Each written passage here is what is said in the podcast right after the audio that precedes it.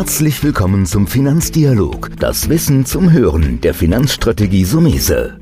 Vermögensaufbau und nachhaltige Strategien zur Geldanlage, das sind unsere Themen. Sie erhalten tiefe Einblicke und wertvolle Insider-Tipps. Schön, dass Sie dabei sind.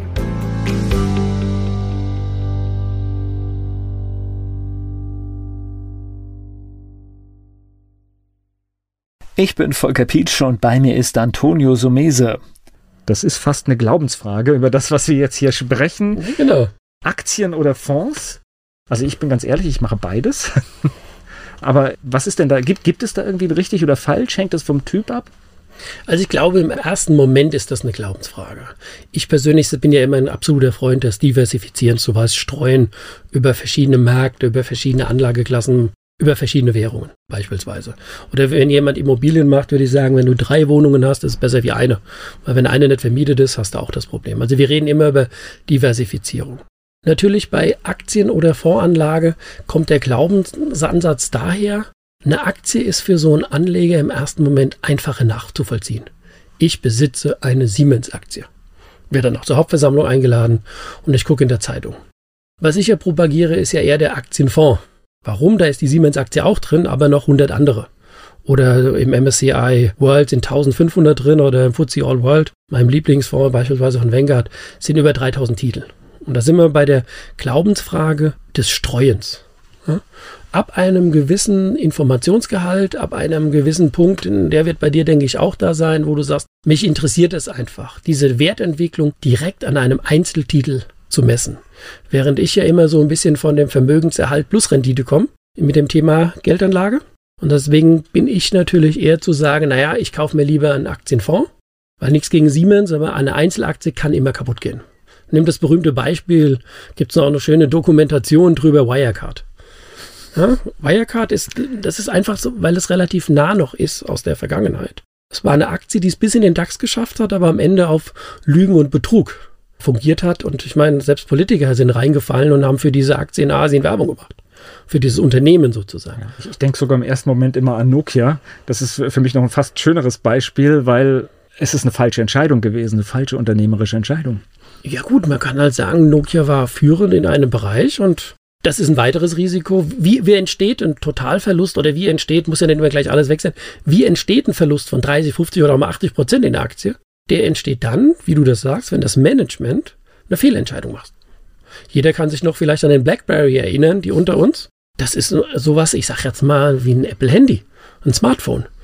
Ja, die waren Pioniere. Siehe so wie Nokia, die waren vorne dabei, aber die haben bestimmte Trends verschlafen und dann führen Fehlentscheidungen. Dann sind wir wieder bei dem Thema, dass ich halt sage, bei einem Einzeltitel bist du nah dran, das ist Emotion.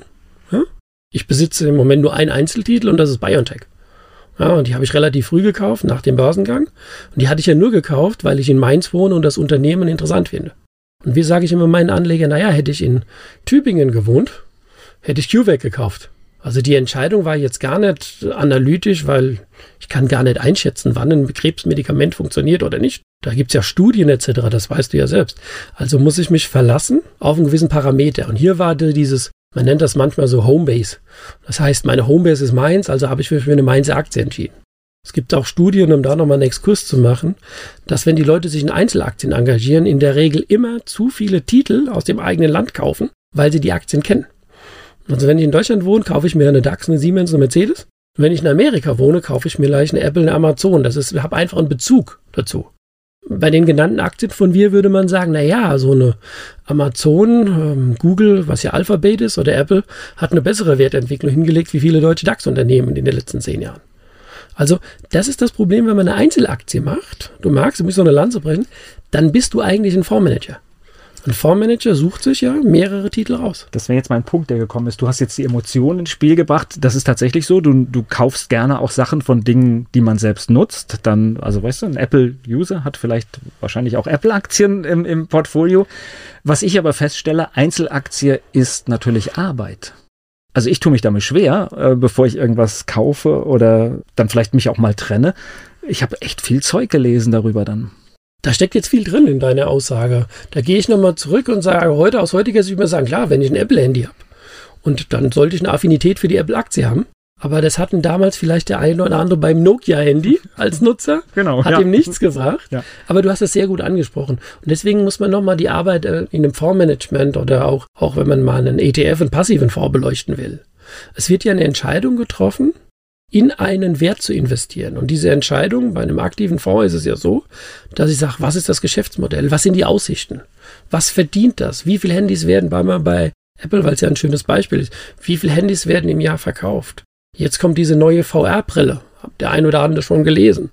Die verkaufen jetzt zum ersten Mal eine VR-Brille und die Frage ist, wird das ein gigantischer Milliardenmarkt oder wird es ein Rohrkrepierer? Wenn es ein Rohrkrepierer wird, müssen die anderen Geschäftsbereiche wie Computer, Tablet und Handy das auffallen? Oder sitzen wir oder stehen wir in zehn Jahren zusammen und sagen, es gibt gar keine Computer mehr, weil wir das alles mit der VR-Brille und Sprachsteuerung machen? Beziehungsweise Gestensteuerung gibt es ja auch schon. Also das ist so ein bisschen, und dann hast du ja das Einfache ist in der Aktie kaufen. Du kaufst jetzt eine Apple und jetzt trifft aber dieser Vorstand Entscheidungen das hast du gut erkannt. Jetzt musst du ja beobachten, können das die richtigen Entscheidungen für die Zukunft sein? Wenn es gut läuft, dann ist es überhaupt kein Thema, dann brauchen wir hier nicht weiter zu reden. Aber die Frage ist, wenn es schlecht läuft. Und, und da ist es immer so, dass ich sage, kleine Wiederholung, aber ich habe 100 Aktien in einem Fonds, 10% laufende, 10 sind schlecht, die gehen aus, habe ich wieder diese berühmten 90%, die es auffangen können. Habe ich aber nur 5 Aktien und davon laufen drei nicht, werde ich nie auf eine Performance kommen. Also ich glaube, in dieser Kategorie schlägt der Fonds immer die Aktie. Einfach, es ist logisch, dass, was weiß ich, 1000 oder noch mehr Aktien eine ganz andere Performance machen können und das Risiko schmälern. Was ich aber als viel spannender finde, wenn du jetzt die Einzelaktie hast, du hast das jetzt hier in Mainz mit, mit einer emotionalen Bindung. Ich finde, das Verkaufen von Einzelaktien ist viel schwieriger als das Kaufen.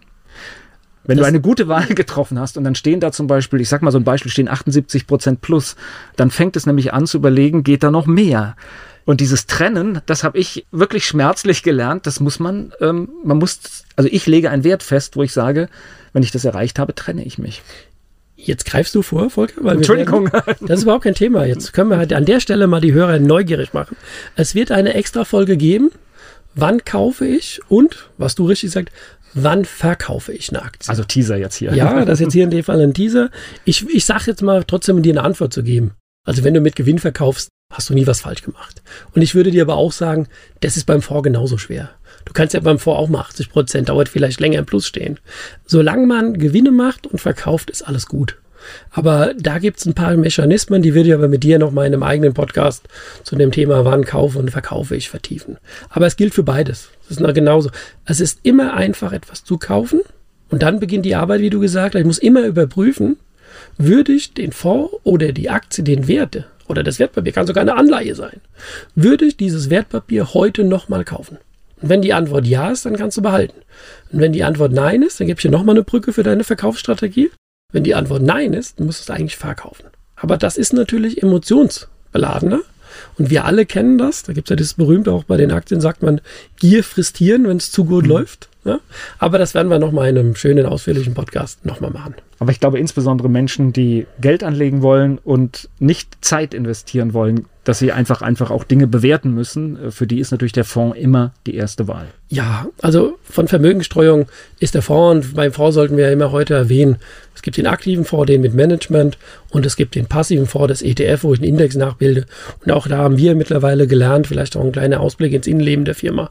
Wir sind mittlerweile heute, dass wir sagen, wir haben 60, 70 Prozent eher, wo wir ETFs empfehlen, wo wir aber danach auch gucken müssen, wann verkaufe ich. Also, und das ist etwas, wo man sagt, du hast einen anderen Horizont. Aktie ist für jemand, der sich interessiert, der Lust hat und der ein Risikomanagement betreibt. Und auch wenn ich mich immer wieder auch in den einen oder anderen Podcast wiederhole, tue ich es trotzdem an der Stelle gern, wenn ich 100.000 Euro anlege und ich kaufe mir für 10.000 Euro zwei, drei oder maximal vier Aktien. Und das geht ein bisschen schief dann ist das nicht tragisch, weil du hast dann gesagt, das andere Geld kann ich in einem breit gestreuten Anlage haben kann es wieder zurückholen. Und oft ist es so, da muss man aufpassen für den einen oder anderen, weil wir ja über Aktien und Fonds reden. Dann hast du eine Aktie, die läuft gut. Dann investierst du noch mehr Geld ein, weil du denkst, das geht ja alles viel schneller wie beim Investmentfonds. Aber dann dreht der Markt vielleicht oder die Branche, in der du gerade aktiv bist, ja, die ist gerade uninteressant. Weil wir haben ja bei den, wir haben ja gesehen, es gab Jahre, da ist die Growth-Strategie, das heißt die Aktien, die auf Kurssteigerung ohne Rendite setzen, interessant. Dann haben wir in 2020 so ein bisschen Wechsel gehabt. Auf einmal haben wir gesagt, oh nee, Aktien die, die keine Dividende haben, sind nicht so spannend. Also hat man gesagt, es gibt auf den, den Value-Ansatz, ja? Value-Aktien, da haben wir auch schon mal drüber gesprochen, Growth und Value. Also das, das emotionale Durchhalten ist ein großes Thema, trifft für beides, ist aber, ich sag mal, für den Anleger einfach schöner. Du bist beim Einzeltitel erstmal auch näher dran. Und bei vier, fünf Fonds, in die ich streue, ich weiß gar nicht, das sind ja dann ganz schnell ein paar tausend Unternehmen. Das ist richtig, wobei wir gehen da noch weiter. Wir gehen mittlerweile, dass wir sagen, ein Depot hat bei uns schon zehn verschiedene Investments. Und wenn die Summe größer ist, würde ich schon auf zwei verschiedene Depots einlegen. Also wir haben, ich würde sagen, bei einem Anleger haben wir in der Regel 20 Investments. Und da kommst du wirklich, ich will nicht sagen schon auf 10.000 Titel, aber du kommst sehr schnell am Ende auf 3, 4, 5, 6.000 verschiedene Titel.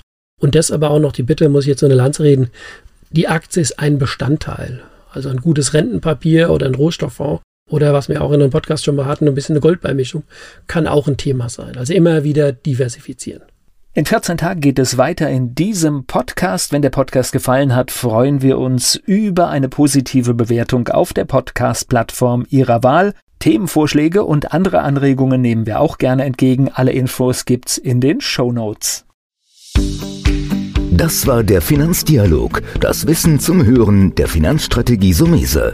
Natürlich ist dieser Podcast keine Anlageempfehlung, denn jede Anlageentscheidung muss individuell getroffen werden. Idealerweise ist sie Teil einer ganzheitlichen Strategie, die exakt zu Ihnen passt. Dazu müssten wir uns persönlich kennenlernen. Besuchen Sie uns auf sumese.de